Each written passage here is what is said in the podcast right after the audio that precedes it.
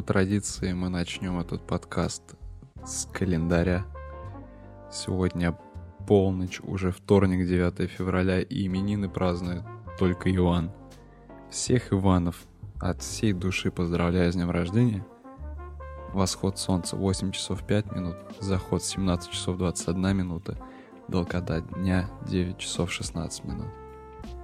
А совет сегодня таков. Это рецепт. Голубцы. 50 грамм свежего фарша, 30 грамм капусты, 100 грамм риса, одно яйцо, соль, перец. Рис отварить до полуготовности, капусту тонко нашинковать, добавить фарш, соль, перец, яйцо, тщательно перемешать. Сформировать котлетки. Приготовить их можно двумя способами. Обжарить и затем протушить под крышкой в сметанно-томатном соусе. Или выложить форму и запечь в духовке. Сначала без соуса минут 20, а затем полить соусом и еще 20 минут запекать. Соус. 3-4 столовые ложки сметаны, полстакана воды и 2 столовые ложки томатного соуса. И к нему же прилагается юмор. Дорогая, что у нас сегодня на ужин? Очень ленивые голубцы. Это как? Капуста на балконе, фарш в морозилке. И на такой ноте мы начинаем наш второй подкаст. Он опять будет разговорным. Приятного прослушивания. Ложитесь, садитесь поудобнее.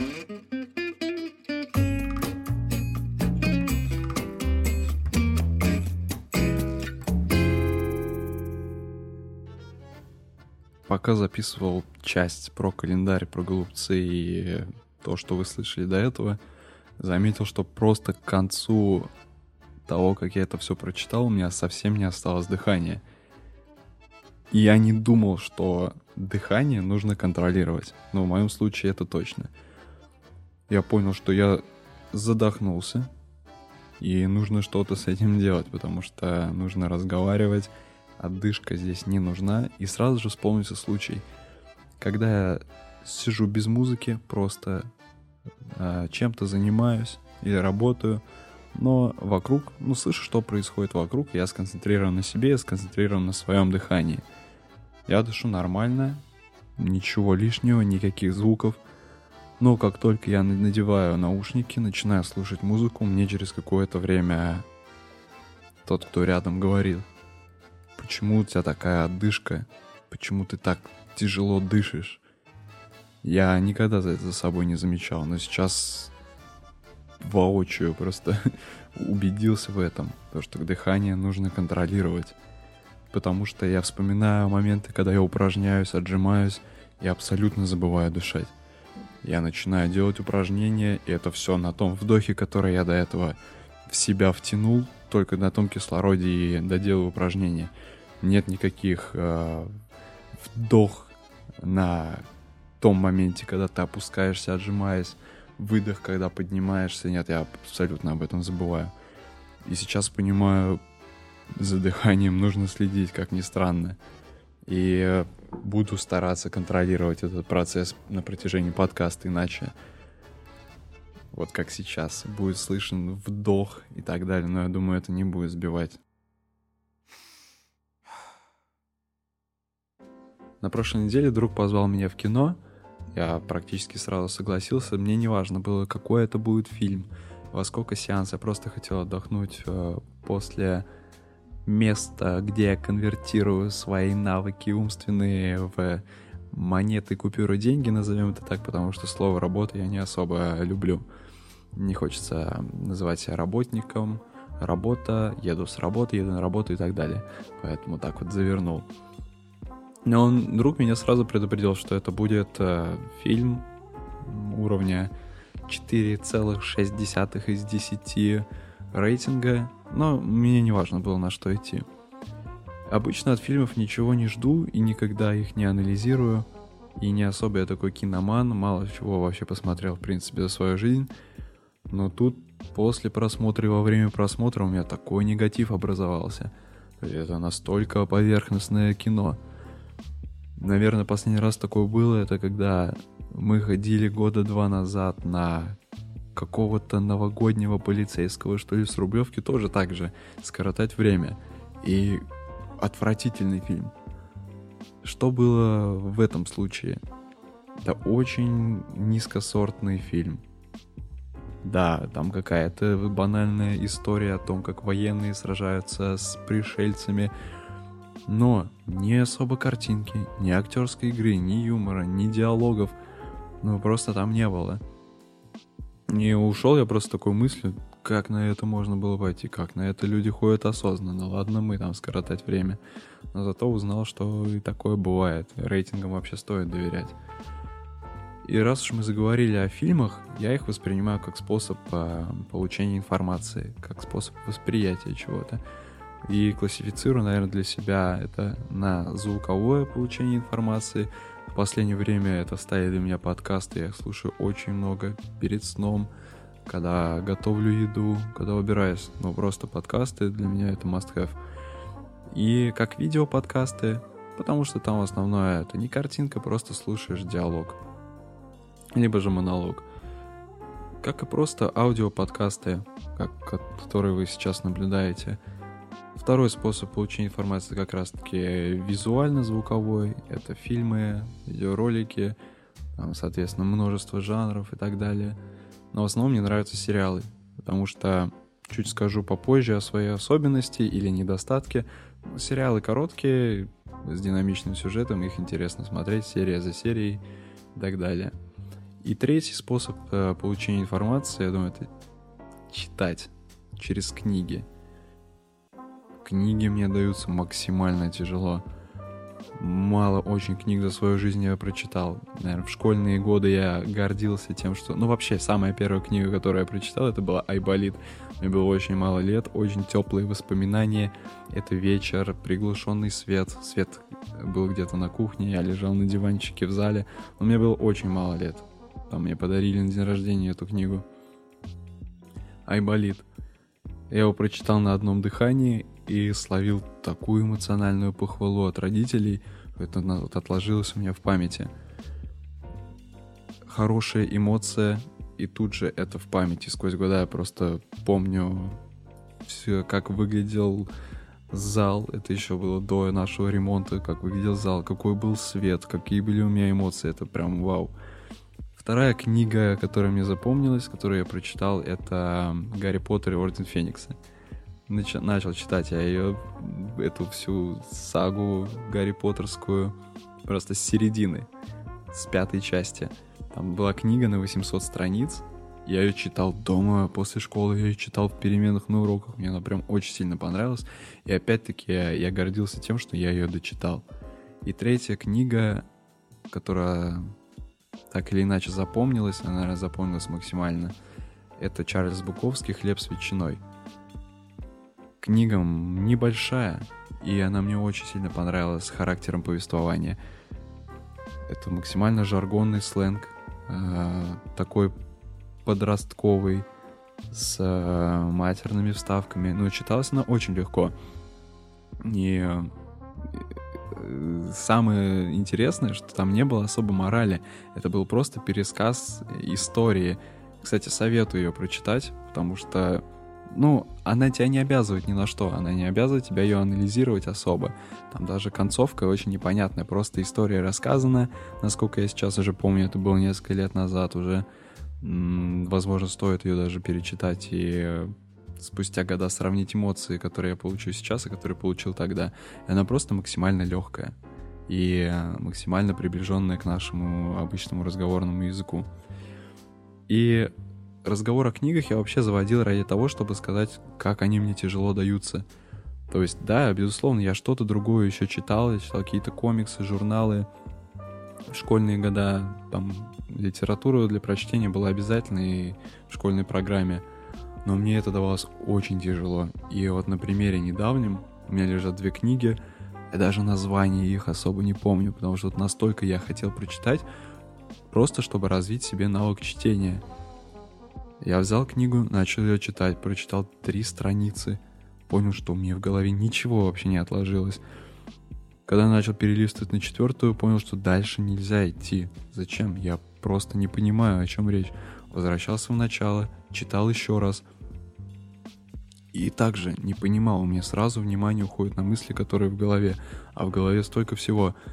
И это вот для меня огромный минус, то, что я не могу воспринимать информацию через книги. Но в книгах зачастую очень много важной, так сказать, э, ну, пусть будет э, опять косноязычие и повторение слов, важной информации. Мне ее нужно оттуда доставать, мне нужно ее как-то получать, но при этом я не люблю читать книги. Э, я скачал сервис с аудиокнигами, начал читать. По-моему, это была книга «Тонкое искусство пофигизма». Наверное, прослушал я порядка двух часов из четырех. Но минус аудиокниг в том, что когда ты читаешь книгу, твой внутренний голос произносит все как нужно с э, комфортной для тебя интонацией. Ну, тебе приятно читать книги и уединяться, но надолго уединиться я не могу, как уже сказал ранее два часа осилил. В основном я слушал перед сном. Подписка у меня до сих пор там идет. Я все думаю, что-нибудь, что-нибудь найду такое небольшое, но информативное, которое мне пригодится в жизни и закроет мне некоторые потребности. Но все-таки не совсем круто слушать книгу с чужим голосом. Ты обращаешь внимание на то, что интонация поставлена так, как ты бы ее не поставил. И от этого немного так бам-бам не очень как-то. Вот. И это от трех способов познания информации. И вот единственное за последнее время, что меня очень радует, и меня очень радует, что этого вдоволь, но на узкие темы, это подкасты. Их удобно слушать в любое время. Мне нравится, что сейчас подкасты очень качественные, очень качественно производ... ну, подходят к производству подкастов. И они прямо у меня сейчас постоянно каждый день я их слушаю на разные темы, и это очень круто и интересно. И в какой-то момент мне захотелось э, тоже попробовать передать свои какие-то, возможно, в будущем знания, но и просто восприятие отношения к окружающему через звуковой подкаст. Вот я сейчас сижу, у меня горит розовый ночник, горит розовая лампа, посреди комнаты стол, а, микрофон, и само по себе это очень уютно. И интересно было проверить то, как я способен в моментах, когда нет никакого сценария. Я пробовал, я пробовал записывать подкаст, который должен был выйти на месте этого подкаста по подготовленному относительно тексту, разбитый на темы, подготовленный, но это выходит максимально неестественно. То есть ты читаешь, ты не можешь в моменте подобрать интонацию, ты условно... Ну, это совсем не то. Я переслушал, там было очень много тейков, мне постоянно не нравилось. Я переслушал и понимал, что нет, такое я выпускать не хочу. И поэтому я убрал от себя все, кроме календарика в начале, и говорю то, что мне приходит в голову. Я думаю, такой разговорный подкаст, он будет намного близок к восприятию, будет легче восприниматься. Так вот, все-таки хотелось бы, наверное, побороть себе вот эту штуку, когда не хватает внимания концентрации прочитать книгу, и все-таки начинать доставать знания, которые заключены в них. Выгорание, выгорел, перегорел. Это то, что я очень часто наблюдаю за собой и за некоторыми окружающими в последнее время. Терминологию я это не изучал, не, не читал в интернете, что это значит, как с этим бороться, но свои естественные первобытные мысли по этому поводу высказать я хочу. Описать я это состояние могу так, что потерял интерес ко всему, что раньше радовало. Нет сил браться за задачи, не просто не веришь в их выполнение, ты не веришь, что что-то принесет результат. Ты просыпаешься, тебе уже с момента пробуждения все раздражает. Тебя раздражает комната, в которой ты живешь, наверное, ну, в моем случае это порядка 7 месяцев.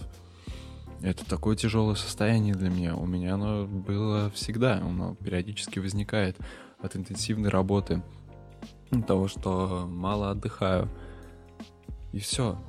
Сейчас это состояние и это слово выгорание для меня лейтмотив.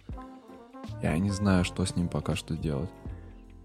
К изучению подходить нужно, я думаю, даже придется обратиться к специалисту. Когда вы находитесь в режиме интенсивной работы, когда вы что-то очень делаете, а особенно умственная работа. Часто приводил пример к того, что, допустим, человек, который расставляет вишенки на торте. Он приходит на завод, встает, расставляет вишенки на торты, уходит домой, и все, его вишенки остались на заводе. Он идет с пустой головой. Но это я так себе вижу, так себе представляю.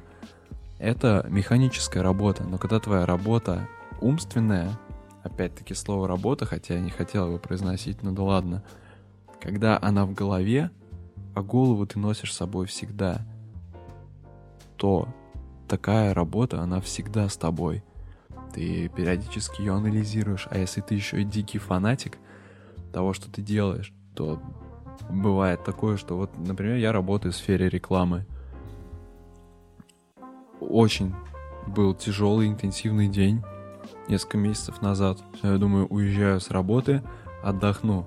Сажусь в такси, еду и просто не могу. Мой фокус на всех рекламных вывесках города по моему маршруту от офиса до дома. Я их пытаюсь анализировать, пытаюсь понять, как их внедрить э, в мою среду обитания.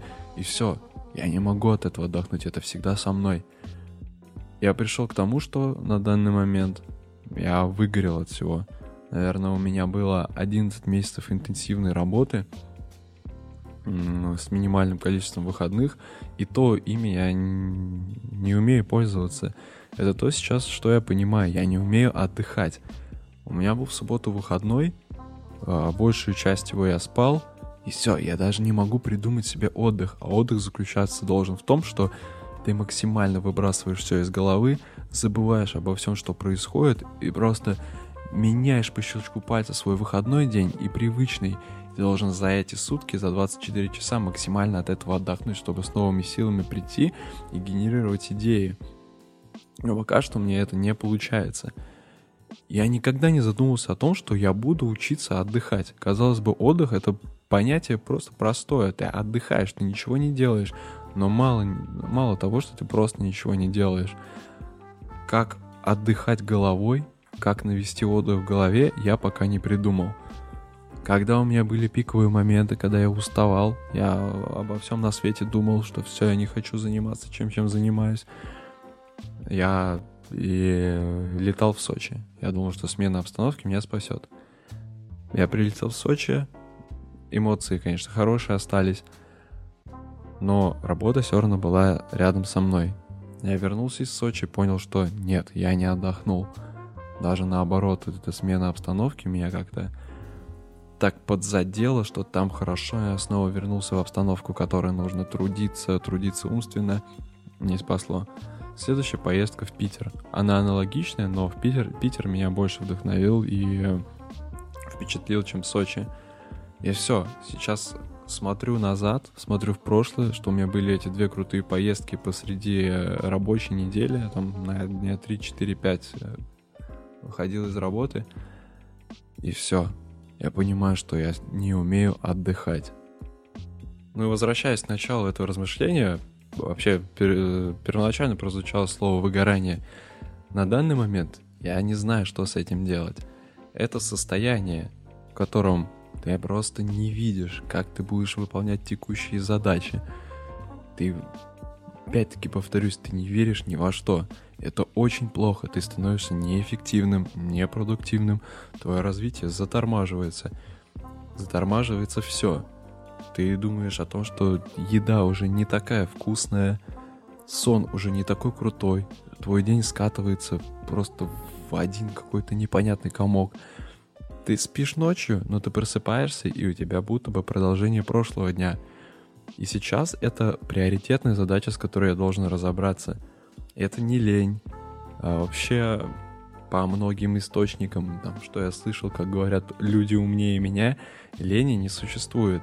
Лень в привычном ее описании это просто нежелание заниматься чем-то определенным, чем тебя заставляют заниматься.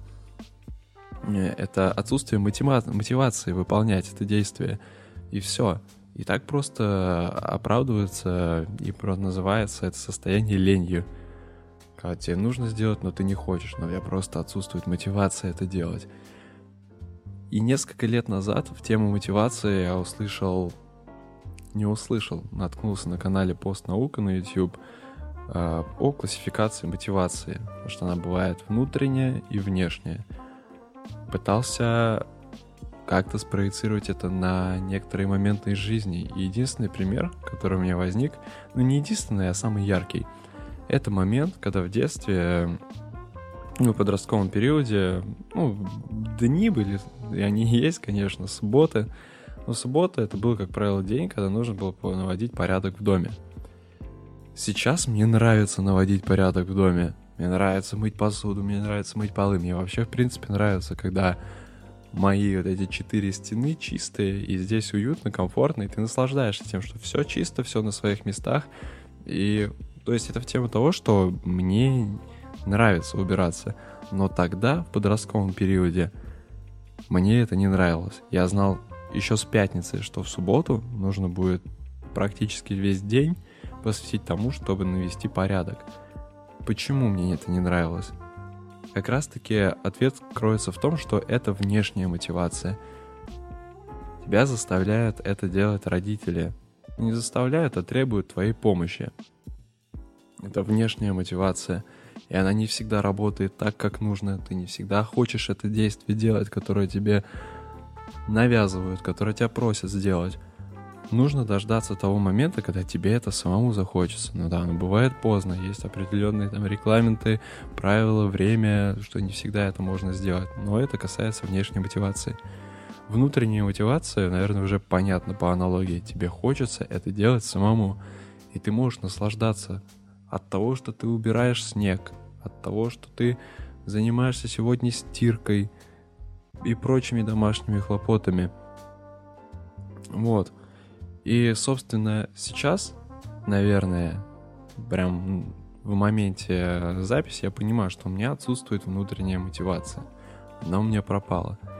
Если раньше был постоянный рост, постоянно появлялись какие-то знания, навыки, о которых я, вау, я за год, э, ну, чуть меньше года своей деятельности узнал просто массу всего. Это огромный опыт – помимо того, что это новый город, это новые люди, это еще и очень интересная среда. До определенного момента времени была. А сейчас все, я будто бы достиг потолка, я уперся и э, сказал, что я не умел правильно отдыхать, не уделял себе времени, вылилось на то, что у меня просто бельмо перед глазами, спутанные мысли — на два дня вперед я понимаю, как мне будет тяжело выполнять задачи. А, ну, помимо того, моя деятельность ответственная. Ну, как я ее считаю, ответственная. И мой вам совет, следите за своим моральным состоянием, следите за своим моральным истощением или наоборот моральным пополнением, потому что я сейчас провожу аналогию, как будто бы это сосуд. У вас есть определенный ресурс, наполнен, э, определенный ресурс, где намешаны, допустим, пусть это будет форма жидкости, где намешаны ваши амбиции, ваши желания, ваша мотивация и прочее, прочее, прочее, но это сосуд, и из него каждый раз ты отпиваешь. Но, когда ты отпиваешь, естественно, объем уменьшается. И сейчас пытаюсь это у себя в голове визуализировать, когда ты отдыхаешь, ты обновляешься, и этот сосуд постепенно дополняешь, и он тебя снова э, по объему возвращается к исходному состоянию. Но когда ты из него только забираешь, забираешь, забираешь, рано или поздно там ничего не остается. И у тебя просто нету ресурсов и нету сил. Ты хочешь что-то сделать, но ты просто не можешь. И это то, чем я буду заниматься последующие недели, две-три. Иначе под... из-за этого под откос пойдет практически все. Следите за своим моральным состоянием, следите за своим моральным истощением, и все будет хорошо. И учитесь отдыхать. Крайней темой этого подкаста будет история из всемирной паутины, глобальной сети, так называемый интернет. Порядка недели назад, наверное, наткнулся на статью, заголовок был такой – у нас в Икее ошибаться нормально. она была о том, что компания Ikea случайно выпустила огромный тираж сумок с опечаткой. Там на бирке вместо сайта на финальной ее части было вместо .com .co без m. И, видимо, это нарушает какой-то регламент, и по этому регламенту эти сумки как продукт нужно было отозвать. И, но компания, вместо того, чтобы отозвать их и отправить на переработку, ну, логично, да, что потрачены природные ресурсы и потрачен денежный ресурс, как бы хочется ситуацию все-таки переиграть в свою сторону. И вместо того, чтобы отозвать эту партию, э, Икея добавила, то есть надпись на сайте, что это лимитированная серия. То есть они будут считаться лимитированной серией. И добавил подпись на странице товара, у нас в Икее ошибаться нормально – объясняет, во-первых, экологическими соображениями, во-вторых, желанием сказать людям, что ошибаться это нормально. И история вот о чем. Здесь можно, наверное, наблюдать пример четырех механизмов. Ну, может, не все опишу, но интересно, интересно. И, возможно, это как пример того, что в жизни многие ситуации можно переворачивать в свою сторону. Во-первых, это история про способность к чисто тризовскому мышлению — ТРИС — это теория решения изобретательных задач. Это наука о развитии сильного мышления, то есть умение хорошо решать творческие задачи в любой сложности, в любой области деятельности, чтобы в дальнейшем в жизни делать меньше ошибок. Казалось бы, эту партию сумок нужно одновременно уничтожить и не уничтожить. И она, по сути, уничтожена как неправильная сумка, сделана правильной за счет такого хода — и она еще успешно существует как физический объект с коммерческой ценностью.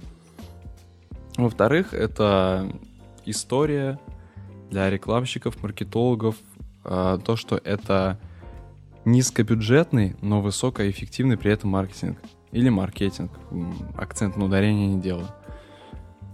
И не потрачено ни цента, все сделано просто с головой, но казалось бы, об этом случае, таком простом, писали СМИ, писали паблики, посвященные рекламе и маркетингу. И, собственно, ситуация круто перевернулась.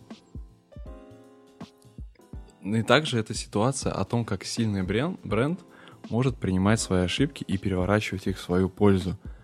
Потому что они прекрасно знали, что их знают везде практически – и кто будет по бирке искать их сайт? Они и так, э, то есть потребители и так это знают. Эта ситуация, с одной стороны, поверхностная, мне не совсем хотелось о ней рассказывать, но по сути она имеет свою суть. И если переносить это на человеческий фактор, то ничего страшного, что вы ошиблись. Ошибки могут привести вот к такому развитию событий. И тут же я начал проводить аналогию и вспоминать, были ли у меня такие случаи, когда ситуацию, казалось бы, безвыходную, получалось переворачивать в свою сторону. Мне повезло, я считаю, что мне действительно повезло. Я был, даже так, я проявлял свою деятельность в одном онлайн-магазине. И к нам обратился клиент, который просто был нацелен негативно, настроен негативно, что-то очень прям едкое писал. Казалось бы, можно было это просто забыть, оставить, на покупку он не нацелен, нам, то есть нет смысла тратить на него свое время и ресурсы. Но путем общения, путем выстроенного диалога увел я его от этой негативной мысли, перевел во что-то смешное, добавлял это картиночками, текстом и так далее – и все пришло к тому, что в завершении написал, я обязательно у вас куплю продукт. И тогда я прям себе скринил эту переписку, сейчас я, наверное, ее уже не найду, но для меня это был вообще крутой пример и крутой опыт, который позвол, э, помог мне поверить в себя и сказать самому себе, что вот, за счет простого диалога ты можешь перевернуть ситуацию в свою пользу. И не думайте никогда, что ситуация максимально проигрышная. Из любой ситуации можно найти выход. Я думаю, историй масса, примеров масса.